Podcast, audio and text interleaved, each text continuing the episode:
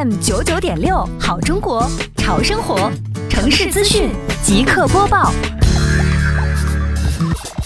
为更好地开展双浦镇长效管理工作，以缩小村社之间的差距，十一月十一号，杭州市西湖区双浦镇党委委员徐伟、副镇长江涛、综合信息指挥室主任吴浩栋携长效一组调研吴家村美丽乡村长效管理工作。会上，村委书记对近年来村长效管理工作作出汇报，提出村社存在的不足以及未来需要进一步提高的目标任务。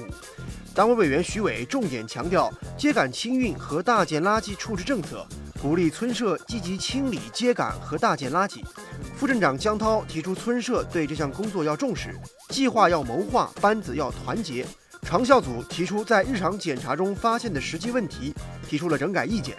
综合信息指挥室吴浩栋补充询问了公益岗位人员、专管员日常工作相关问题。